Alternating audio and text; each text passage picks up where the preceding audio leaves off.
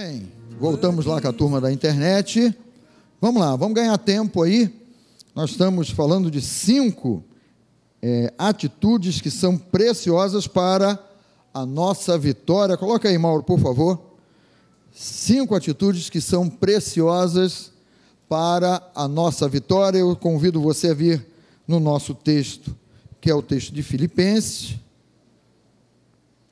Abra aí em Filipenses. Filipenses capítulo 4, conforme está aí na tela, e nós vamos ler. Alegrai-vos sempre no Senhor.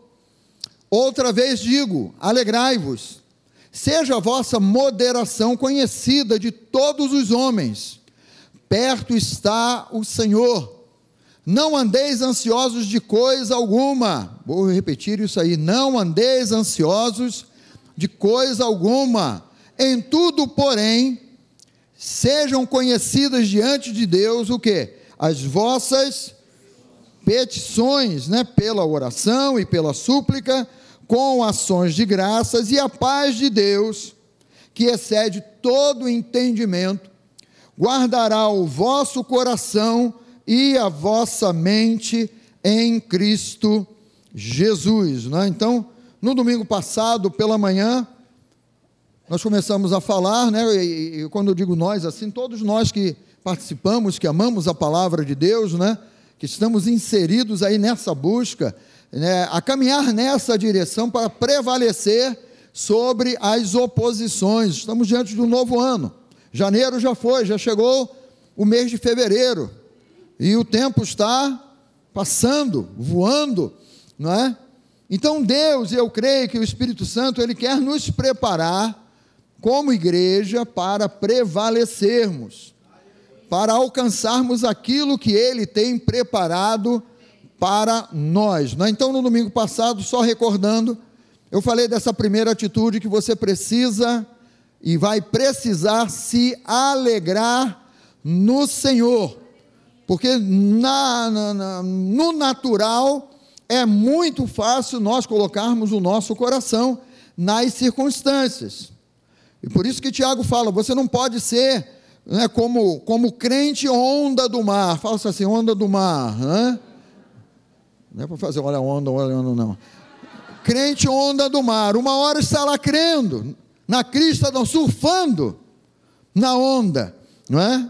Aí as circunstâncias não favoreceram, e a onda está acabando, e não aconteceu do modo como eu queria, do modo como eu imaginei. Daqui a pouco você está tomando um caixote, está catando cavaco lá com a areia, não é? E diz: Ah, eu estou desanimado, eu, eu, eu agora, ah, meu mundo caiu, né?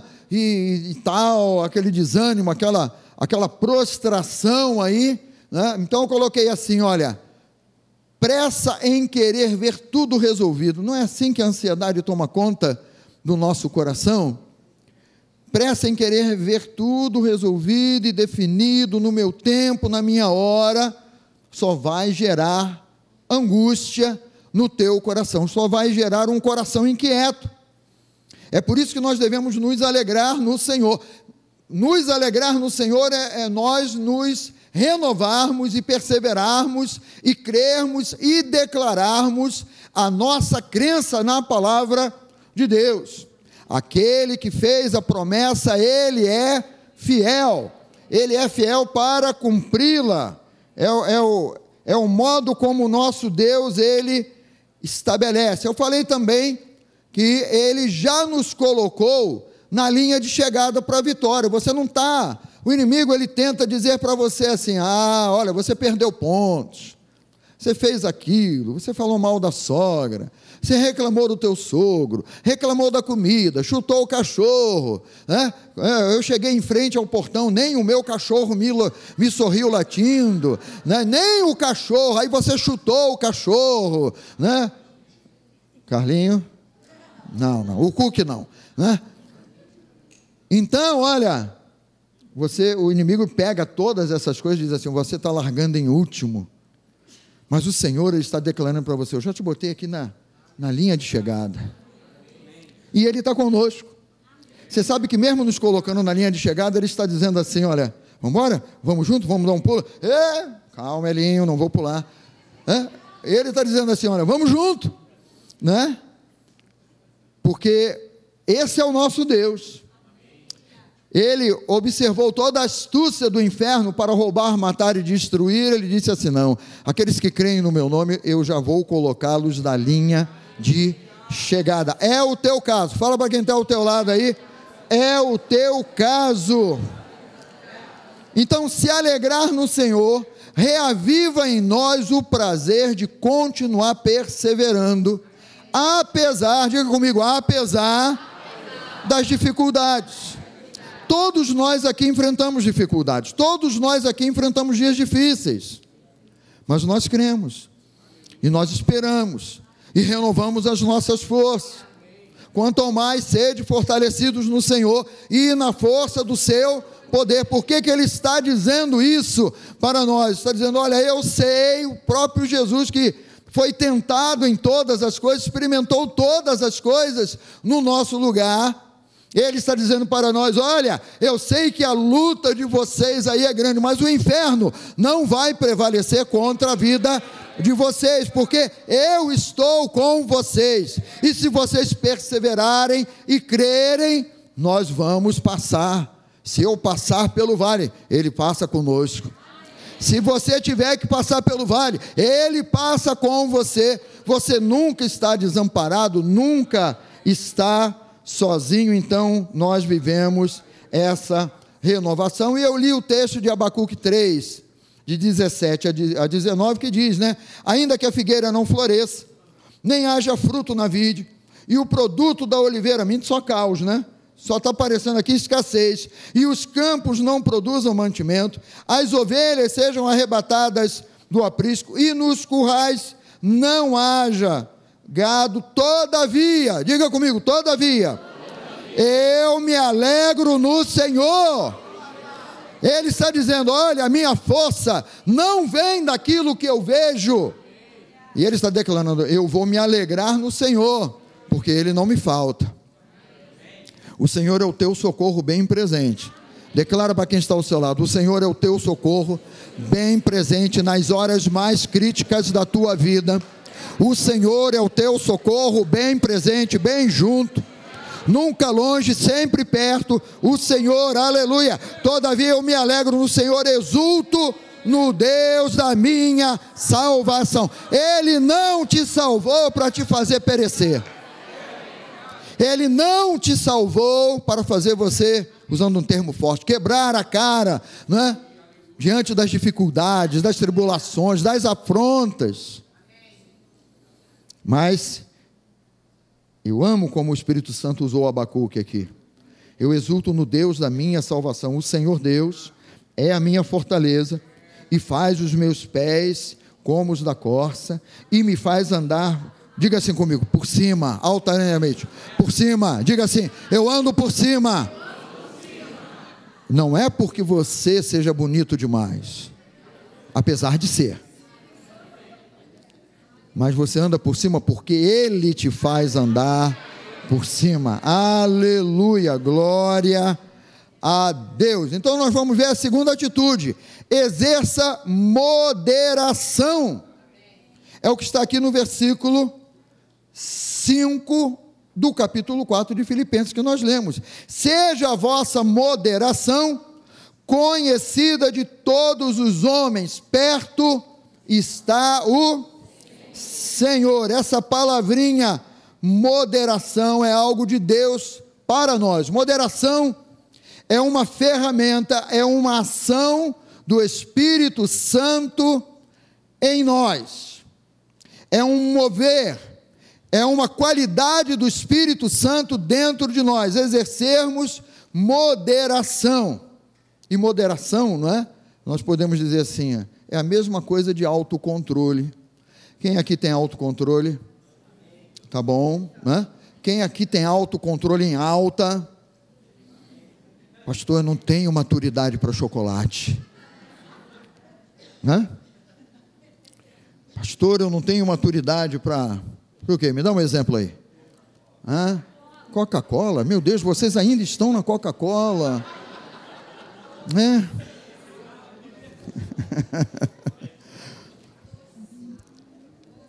Essa ferramenta aí é uma ação do Espírito Santo na nossa vida. Eu quero que você veja comigo aqui de 2 Timóteo 1, 7. Porque Deus não nos tem dado, diga, Deus não me tem dado. Presta atenção agora, espírito de covardia. Mas o que, que ele tem nos dado? Mas espírito de poder, de amor e de moderação. Então aqui nós vemos dois espíritos que nesse versículo o, o Senhor ele desperta o nosso entendimento. O espírito gerador de ansiedade e preocupação é o espírito de covardia. Você consegue perceber que nós muitas vezes estamos dando brecha para esse espírito gerador de ansiedade e de preocupação? E aí nós começamos a conversar com ele. E ele começa a influenciar, mas não é esse o espírito que Deus tem te dado. Não é esse o espírito que, que Deus quer que influencie a tua vida. Qualquer situação que se levantar contra você, gerando algum tipo de covardia, de medo, de recuo, eu vou recuar, eu não vou agir, eu vou ficar na minha. Olha, eu. Muitas vezes, né? Nós estamos no, no, no aspecto de servir a Deus, e Deus, o Espírito Santo, coloca algo no teu coração. Aí você diz: não, não, eu não posso, eu recuo. Uma ação sobre a tua casa, sobre a tua família, aí não, mas agora não é a época, a época não está propícia para isso. Ação do espírito de covardia que gera medo. O espírito de covardia anda, ele anda de braço dado com o espírito de medo. Esse não é o espírito que vai influenciar a tua vida. Esses dois espíritos você tem que discernir. Quando ele cruzar lá, a caldinha dele passou lá no fundo. Ei, ei. Você lembra que eu falei que a tua renovação na alegria do Senhor vai fazer com que o espírito de medo tenha medo de chegar perto de você? Porque você está com o coração na palavra. Você está renovando o teu coração e teu entendimento na palavra. Então, o espírito que guia a nossa vida não é esse espírito aí de preocupação, esse espírito de covardia. Esse espírito de covardia quer te levar a correr e deixar tudo para trás, a abandonar entregar os pontos. Nós não somos daqueles que retrocedem, igreja. Nós vamos em frente. Porque o Senhor, Ele tem nos capacitado e Ele quer nos capacitar a ir em frente. Né? É, pode parecer que, pastor, mas olha, as ondas, a maré está contra. Eu estou remando, mas não para de remar, meu irmão. Não para de crer não para de confiar em Deus.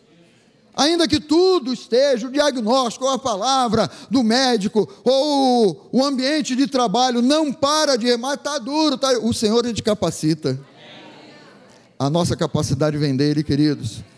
A nossa capacitação vem dele. É por isso que nós podemos dizer também, como está em Filipenses, eu tudo posso. Quem é que te fortalece? É o Senhor. O Espírito que Ele tem dado a nós é o Espírito de poder, de moderação, é o Espírito de capacitação que nos faz ir além, além do que vemos, além do que o mercado esteja dizendo, além do que as situações estejam mostrando. Esse é o Espírito que governa a nossa vida. Agora, esse espírito de covardia quer te levar a desistir de tudo. Fala assim: olha, eu não retrocedo. Por exemplo, esse espírito é o mesmo que leva pessoas a tentar contra a própria vida, fazendo-as pensar que isto é a solução. Quando a pessoa ela é atacada e deu brecha e conversou e deixou o, o, o, o espírito de covardia tomar conta do entendimento do coração dela, ela começa a dizer assim: olha, então a única solução é eu tirar a minha vida. Você percebe como é que esse espírito é covarde, é miserável? Porque Deus é quem, te, é quem tem te dado vida. Eu vou dizer para o pessoal da internet: olha, é Deus quem tem te dado vida. E aqueles que perseveram, aqueles que vão em frente, o Senhor ele vai renovando as suas forças, né? Mais os que esperam no Senhor renovam as suas forças. Diga comigo, mais aqueles que esperam no Senhor renovam as suas forças. Correm, pode falar, correm. Não gosta de correr, pastor. Correm e não se cansam. Caminham e não se fatigam, porque é o Senhor quem nos renova. Então percebeu essa brecha aí, ah, não, o desânimo está chegando a esse ponto de me fazer desistir, de, já passou pela cabeça, eu vou tirar a minha própria vida. Ou oh, repreende o inferno aí. Eu digo de novo para você: as portas do inferno não vão prevalecer no teu pensamento. O abismo do inferno não vai prevalecer no teu pensamento, no nome de Jesus. Agora, o espírito de moderação, ele age de modo totalmente diferente. Ele te faz pensar de modo seguro. Olha como é que é a diferença. As coisas de Deus não geram um, um, um coração inquieto. O espírito de moderação, ele te faz viver isso aqui, ele te faz pensar de modo seguro e o teu pensamento passa a ser firme. Você sabe aonde está pisando. Você sabe aonde você está colocando os teus pés. Você não está colocando os teus pés e a tua vida, o teu trabalho, a tua casa, a tua família, num, num lugar eh, de insegurança, num lugar estranho. Eu não conheço esse lugar. Então, né, o Senhor é quem vai te guiar. Mas Ele vai te conduzir. Esse espírito poderoso aqui de moderação, é ele quem te vai falar: não, mas espera aí, o mercado está dizendo para você não ir, mas o meu Deus está mandando eu ir. Isaac, não desça ao Egito, permanece na terra que eu te mostrarei. Isaac andou, analisou e tal. É, meu pai foi para o Egito, a coisa não deu muito certo lá não. Eu vou ficar na terra que o Senhor mandou que eu ficasse. Ele prosperou. Enquanto todo mundo em volta dele estava tava num desespero tremendo, o homem prosperou. O homem plantava, colhia 100 por um, gente. Cavava poço, achava água, ninguém achava água. Aí vinham os invejosos, tiravam o poço dele, entulhava o poço, ele abria o outro poço, pensava que ele brigou, não, vamos brigar, vamos matar, eu vou xingar, eu vou, eu vou, para com eu vou. Fala para o teu irmão, para com esse eu vou. Fala assim, deixa que o Senhor vai à frente. Hã? Ele ouviu uma voz de Deus, fica na terra, que eu te mostrarei. Contrário a tudo aquilo que estava diante dos olhos dele. Ele ficou, ele obedeceu.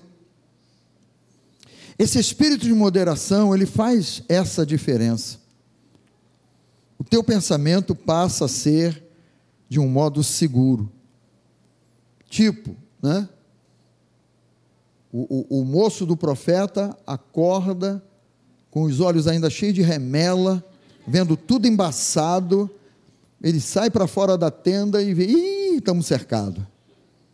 Inimigo para tudo que é lado, os exércitos do, do rei inimigo estão tá aí e tal. Vai lá acordar o profeta. Olha, a vaca foi para o brejo com as quatro patas. Atolou com as quatro patas. Aí o profeta sai, Senhor, abre os olhos dele para ele ver a realidade espiritual aqui à nossa volta. Quando o Senhor abriu os olhos do garoto lá, ele viu anjos, carros de fogo, a presença de Deus, o exército celestial ali, em volta daquele que estava crendo e confiando.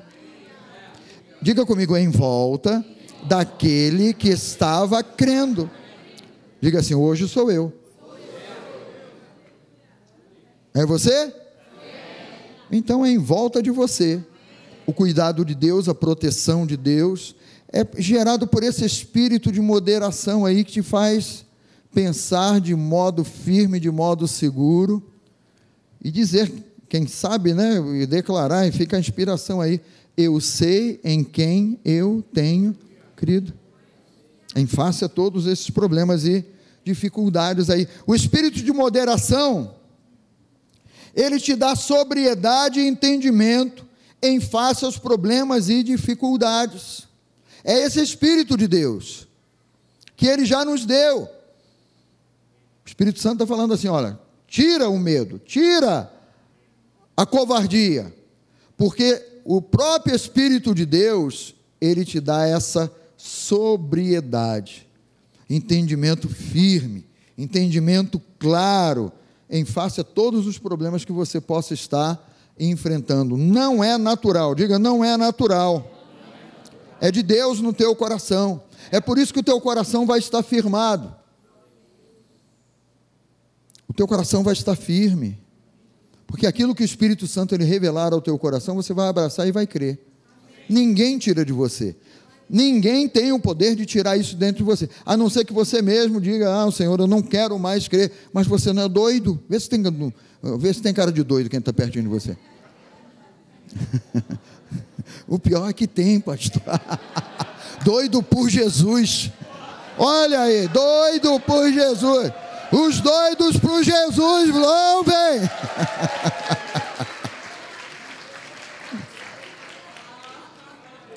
Olha, o espírito de moderação, presta atenção nisso aqui, ó, te leva a fazer um bom julgamento da situação, porque ele vai te falar de coisas espirituais e te conduz a tomar a atitude certa. É a ministração de coisas espirituais, de coisas maravilhosas, que ele vai te dizer assim: pode dar um passo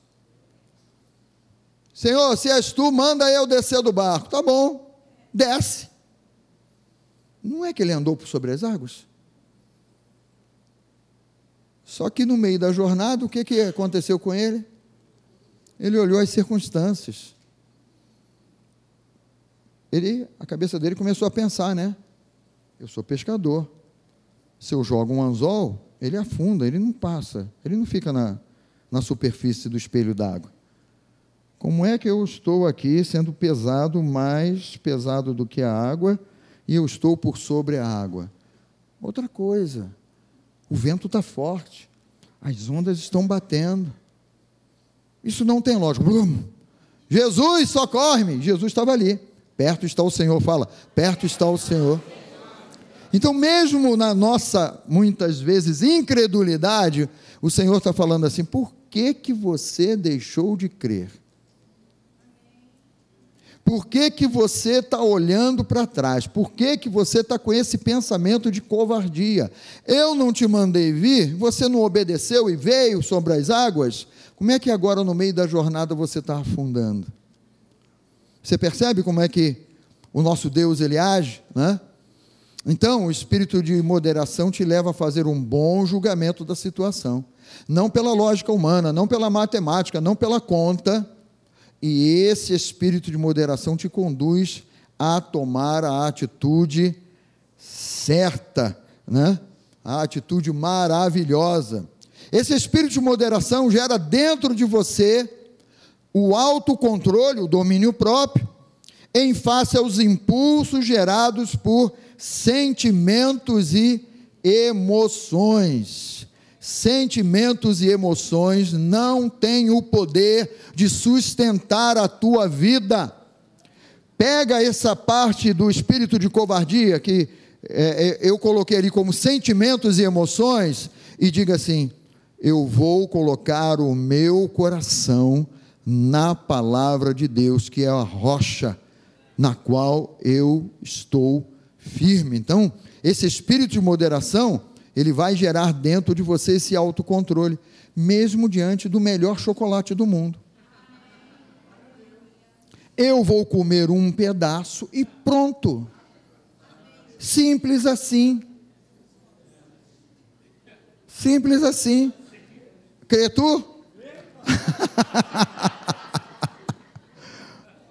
Mesmo diante daquela torta linda, sem açúcar, né? Sem sem açúcar, sem graça. a gente ri, mas a coisa é séria. O espírito de moderação gera dentro de nós esse autocontrole. Você sabe que Provérbios fala que a pessoa que não tem o domínio próprio, ela é como uma cidade sem muros. Você sabe que nos tempos bíblicos, né, assim como Jericó, Jericó era uma cidade fortificada, cercada por muros, uma grande muralha, né? Mas Salomão, ele inspirado por Deus, ele diz isso. A pessoa que não tem domínio próprio, ele, ela, essa pessoa é como uma cidade sem muros. Qualquer coisa invade, qualquer coisa entra, tem, tem o, o poder de entrar, de pegar de surpresa. O domínio próprio ele nos protege. Diga comigo assim, proteção. Então, dentro desse aspecto aí, né, mesmo em face aos, aos impulsos, por sentimentos, por emoções, o domínio próprio ele te protege. Ei, ei, ei, está batendo aqui no domínio próprio e, o, e o, o, o, próprio Espírito, né? Se você vier em Gálatas aqui, você vai ver, né? Volte um pouquinho aí. Fruto do Espírito, gente. Olha aqui, Gálatas capítulo 5. Ele, no 22 ele começa a falar do fruto do Espírito, mas no 23 ele diz assim: olha. Mas o fruto do Espírito é mansidão, e ele diz assim: olha, domínio próprio. Está aqui como fruto do Espírito como uma ação do Espírito Santo na tua vida, na minha vida. O Espírito Santo, ele te capacita e te faz discernir o que é sentimento, o que é emoção dentro de você. Se você está indo num oba-oba de alegria humana, de alguma boa notícia humana, ou se você está estabelecido na rocha dizendo assim: Eu estou esperando em Deus, eu estou esperando contra a esperança. Eu estou crendo em Deus, mas olha, passou o tempo, já era. Eu estou crendo em Deus, mas olha, não vai brotar, vai brotar, porque eu semeei, vai brotar no nome de Jesus. Então, o Espírito Santo ele nos protege com essa, essa, esse gomo maravilhoso aí, que é essa parte do fruto tão especial e nos guarda dos sentimentos e das emoções. O espírito de moderação estabelece certeza de que Deus está perto e nunca está longe de você. Ele está dentro de você e anula o sentimento enganoso de que você está só e desamparado. Satanás é um miserável. Ele sabe como nós começamos a pensar quando a coisa demora muito, quando a situação está complicando. Ah, Deus esqueceu da minha oração. A minha oração caiu lá naquela pilha do esquecimento de Deus e, e Ele nem mandou um anjo ler para ver o que, que tinha ali e tal. Ele começa a botar coisas na tua cabeça. Ah, eu achei, eu achei que, ah, quando, quando eu entreguei minha vida a Jesus, né, que, que agora vai ser tudo mamão com açúcar, né? Quem gosta de mamão com açúcar aí?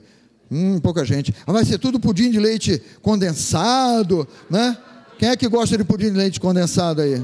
Ah, tá, formiga. É, formiga espiritual. É, eu achei, olha, o Senhor está contigo em todos os momentos. Se você trabalha com o que você acha, você corre o risco, na tua axiologia, de naufragar.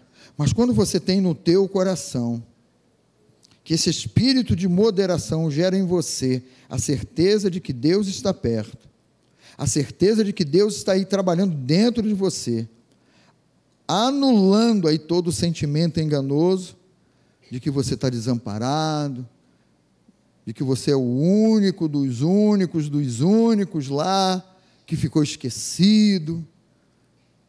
Gente, isso tudo é do inferno para mexer com você. Fala no nome de Jesus comigo, não, Satanás. No nome de Jesus, não. Vamos avançar aqui. A terceira atitude, orar sempre. Fala comigo, orar sempre. E ele fala aqui, não é? Lá em Filipenses 4, ele fala sobre oração, pela oração e pela súplica, e ele fala também de ações de graça. Então, pela oração e pela súplica, nós colocarmos diante de Deus aquilo que está aí no nosso coração. Eu coloquei assim: olha, orar é ter oxigênio puro. Enche aí teu pulmão de oxigênio puro aí. Ah, né? Em todos os momentos e em qualquer lugar onde você esteja. Nós temos experimentado aqui na igreja, você que tem participado conosco, você sabe disso. Nós temos experimentado de uma renovação através da oração.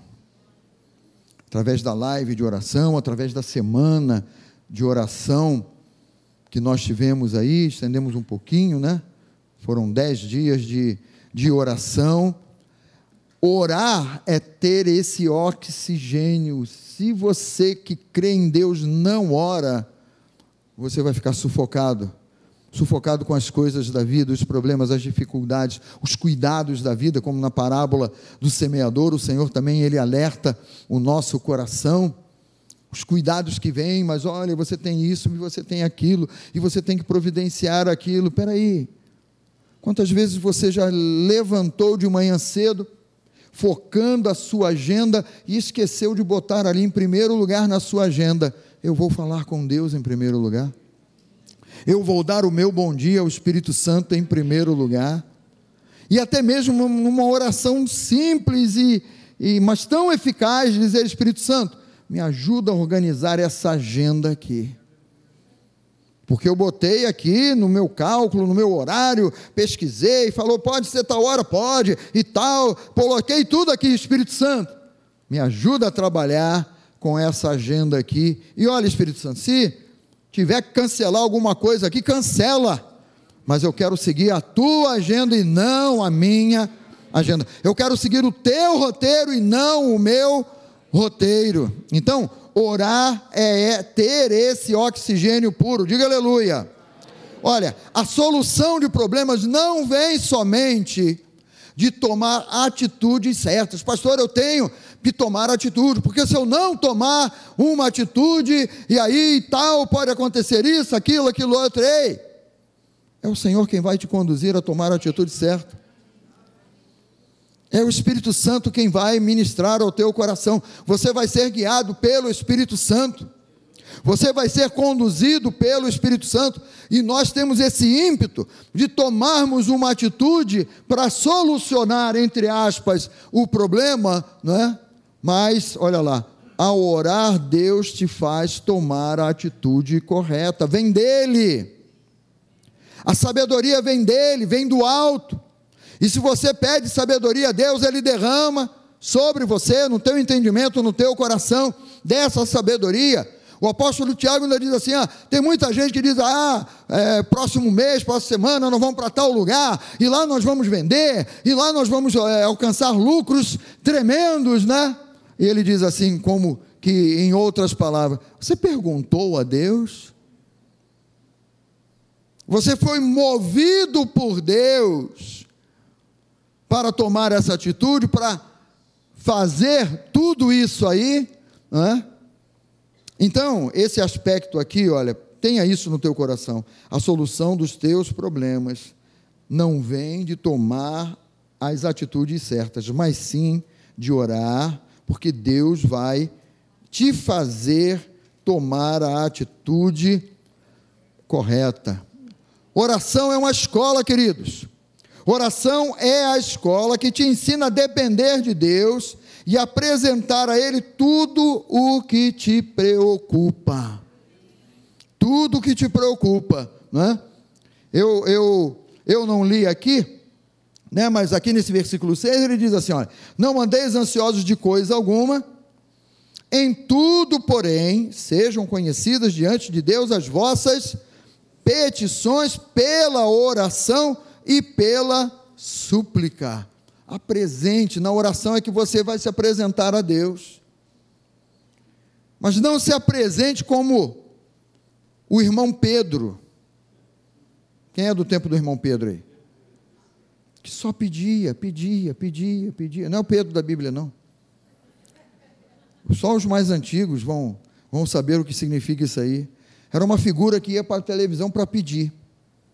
E pedia, e pedia, aí falava, ah, isso aí é o irmão Pedro, é o espírito de, do irmão Pedro. Só pede, pede, pede, pede, pede. Né? Você não está debaixo desse espírito, não.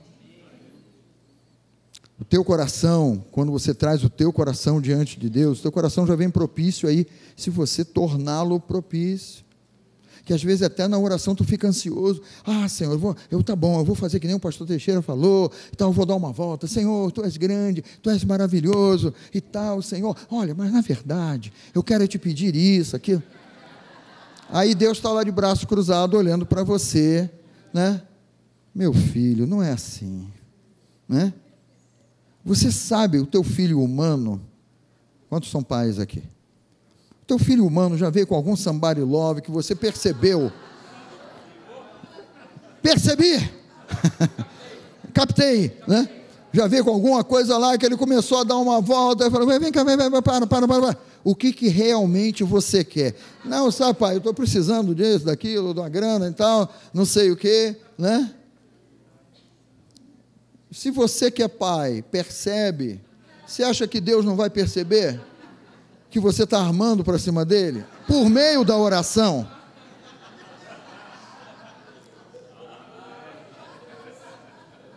É violento, né? É violento. É forte.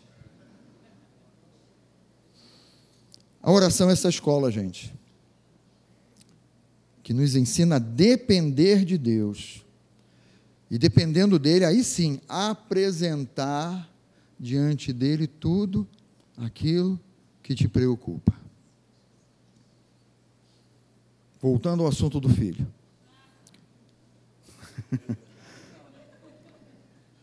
Deus te deu um filho. Tu acha que Deus não vai cuidar? Quantas vezes você está ansioso, preocupada com a tua filha, com teu filho? Ele está cuidando. Ele vai te dar sabedoria para cuidar, para orar. Até o Espírito Santo ele vai te ensinar até como orar pela tua casa, pela tua família.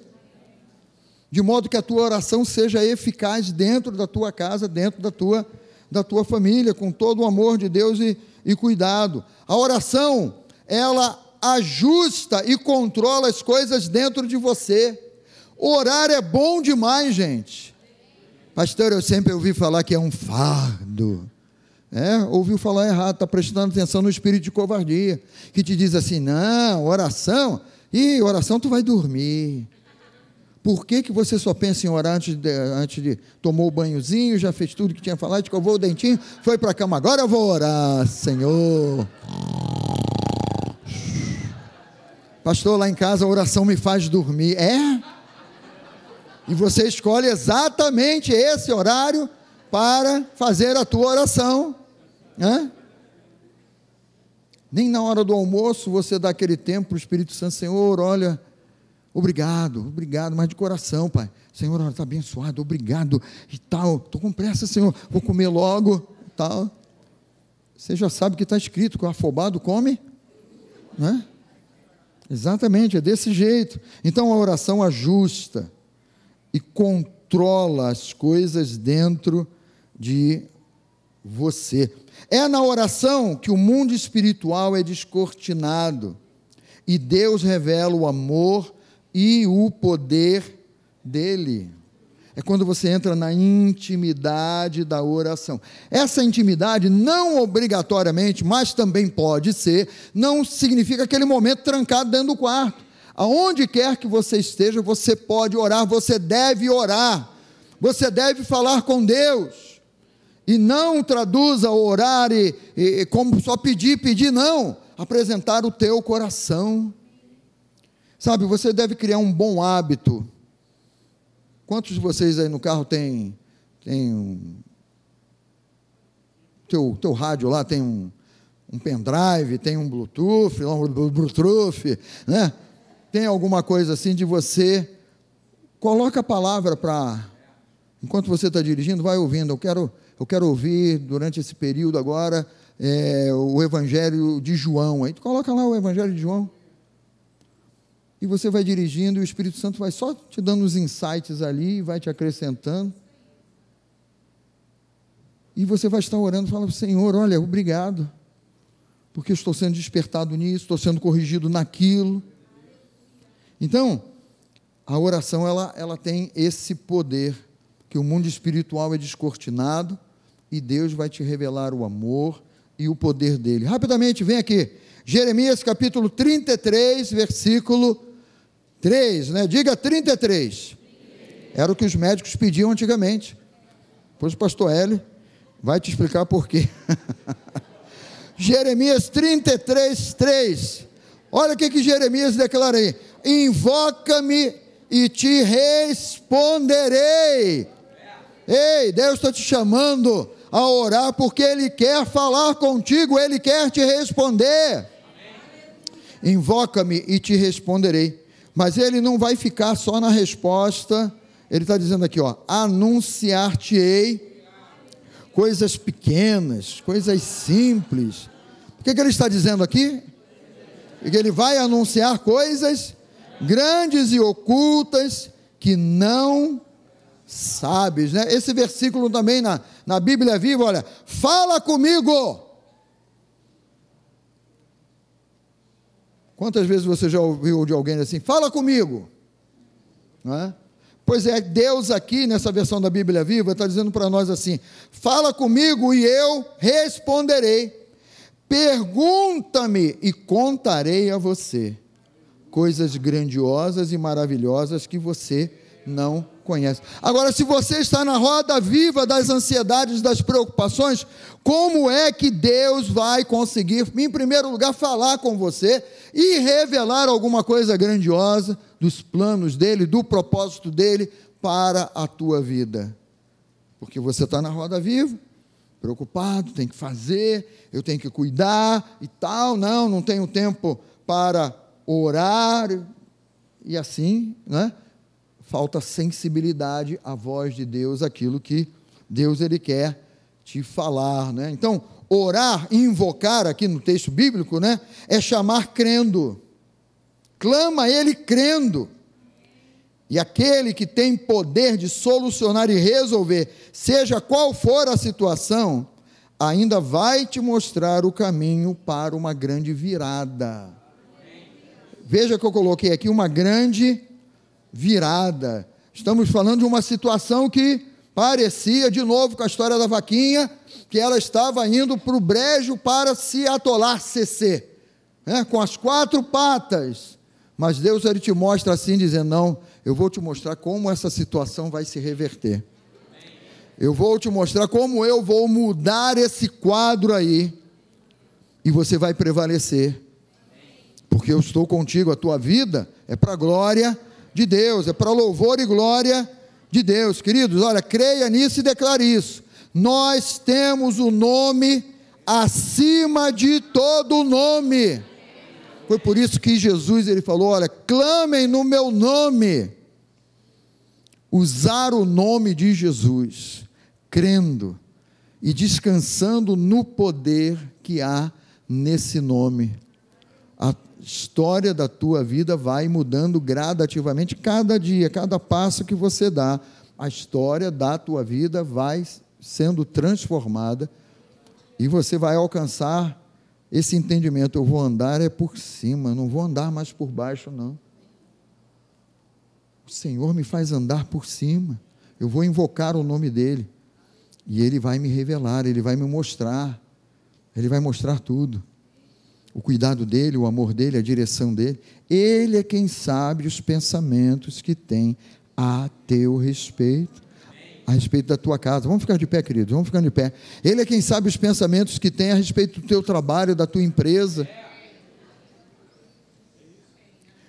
Num mundo, entre aspas, aí, né, de crise, né? Ele diz assim: ó, eu é que sei os pensamentos que eu tenho para a tua empresa para os teus funcionários, para a tua equipe.